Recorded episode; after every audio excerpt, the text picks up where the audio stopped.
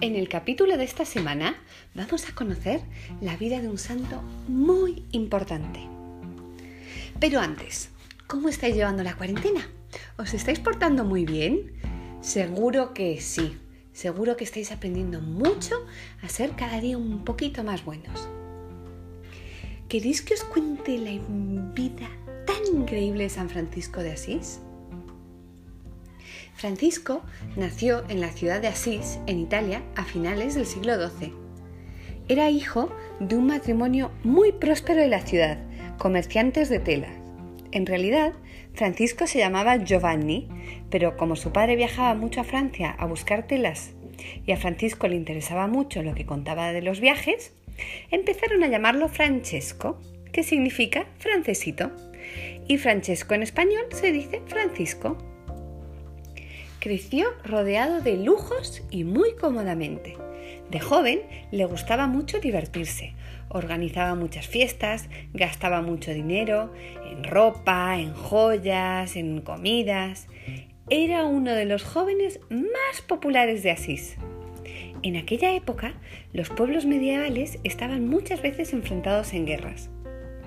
Francisco peleó en algunas, una de esas veces que se dirigía a la batalla, sintió una voz que le dijo, No entres en batalla, vuélvete a Asís. Cuando llegó a Asís, se dio cuenta que de repente ya no le interesaban las fiestas, los lujos. Miraba a los leprosos que antes tanto asco le habían dado y de repente sentía ganas de estar con ellos y cuidarlos. Todo el mundo pensaba que se había vuelto loco él pasaba muchas, muchas horas rezando. Un día, rezando en una capillita, sintió que Jesús le hablaba desde el crucifijo y le decía, reconstruye mi iglesia que está destruida. Francisco se fue a su casa, juntó todas sus posesiones y las vendió para poder arreglar la iglesia donde había estado rezando.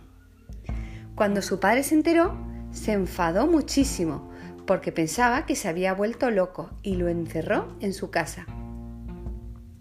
Francisco pudo escapar con ayuda de su madre y su padre le dijo que le devolviera todo el dinero.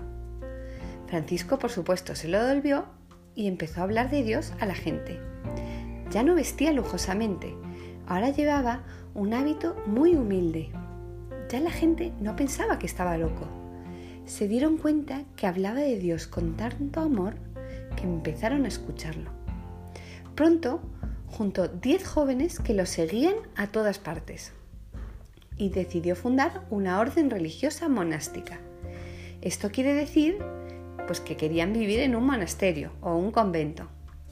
Pero no tenían dinero porque, no habían, porque habían hecho el voto de pobreza, que es renunciar a todas las riquezas y vivir lo más humildemente que se puede. Así que ellos confiaban que la divina providencia les daría lo que necesitaran. Y la divina providencia, por supuesto, los ayudó y les ofrecieron el monasterio semiderruido que acompañaba la iglesia de la Porciúncula, cerquita del pueblo de Asís.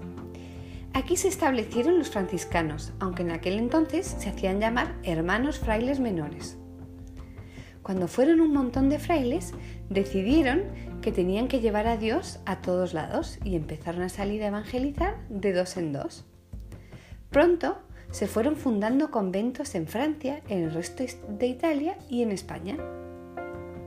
Es por esta época que junto con Clara de Asís, una amiga de la infancia de Francisco, fundaron una orden para mujeres, que hoy se conoce como las clarisas y son una orden religiosa de clausura, es decir, no salen del convento.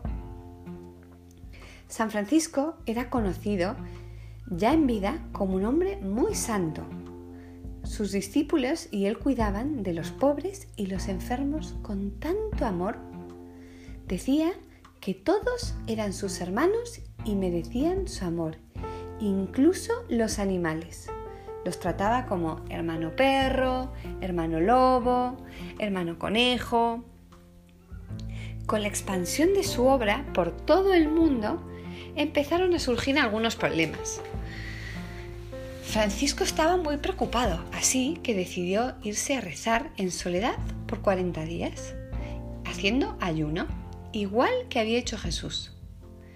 En este tiempo le pidió a Jesús acompañarlo en su sufrimiento de la cruz y Jesús lo escuchó.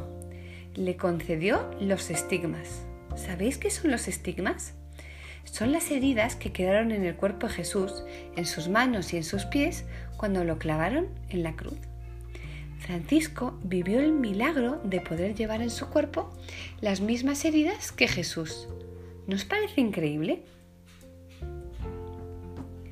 Francisco, con su obra, su orden religiosa, reconstruyó la iglesia de Jesús, solo que no como él pensaba al principio.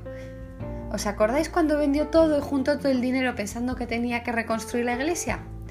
Pues no, la reconstruyó porque llenó de nuevo el corazón de tantos hombres que se habían alejado de Dios de un amor muy grande por Jesús y así se volvieron a llenar las iglesias. Os voy a contar una cosa que seguro no sabéis de San Francisco a que en Navidad siempre ponéis en casa un Belén, con el pesebre, la Virgen, San José y los Reyes Magos. ¿Sabéis que antes no se hacía esto? ¿Y sabéis quién fue el primero en hacerlo? San Francisco, y empezó a invitar a todo el mundo a hacer lo mismo. Por eso nosotros, en Navidad, ponemos el Belén. ¿Qué os ha parecido su vida? ¿Increíble a que sí? ¿Qué pensáis que podemos aprender de San Francisco? Yo creo que podemos aprender que no necesitamos todo lo que creemos que necesitamos. No necesitamos más juguetes, no necesitamos ver más tele, no necesitamos las zapatillas súper chulas o más ropa. ¿Y cómo podemos intentar ser como San Francisco esta semana? Pues podemos intentar no quejarnos, no decirle a nuestros padres que queremos ir a jugar con nuestros amigos o que queremos salir de casa. Aprender a divertirnos con lo que ya tenemos. Que seguro es muchísimo. Y sabéis que tenéis que pensar que siempre hay personas que tienen un poquito menos que, que vosotros. La gente pobre, como pensaba San Francisco. Pensaba siempre en los pobres. Así que agradecer todo lo que tenemos y a intentar jugar y divertirnos con todo eso. Mucho ánimo con todo este tiempo de quedarnos en casa. Es una súper oportunidad para ser más buenos. Hasta la semana que viene.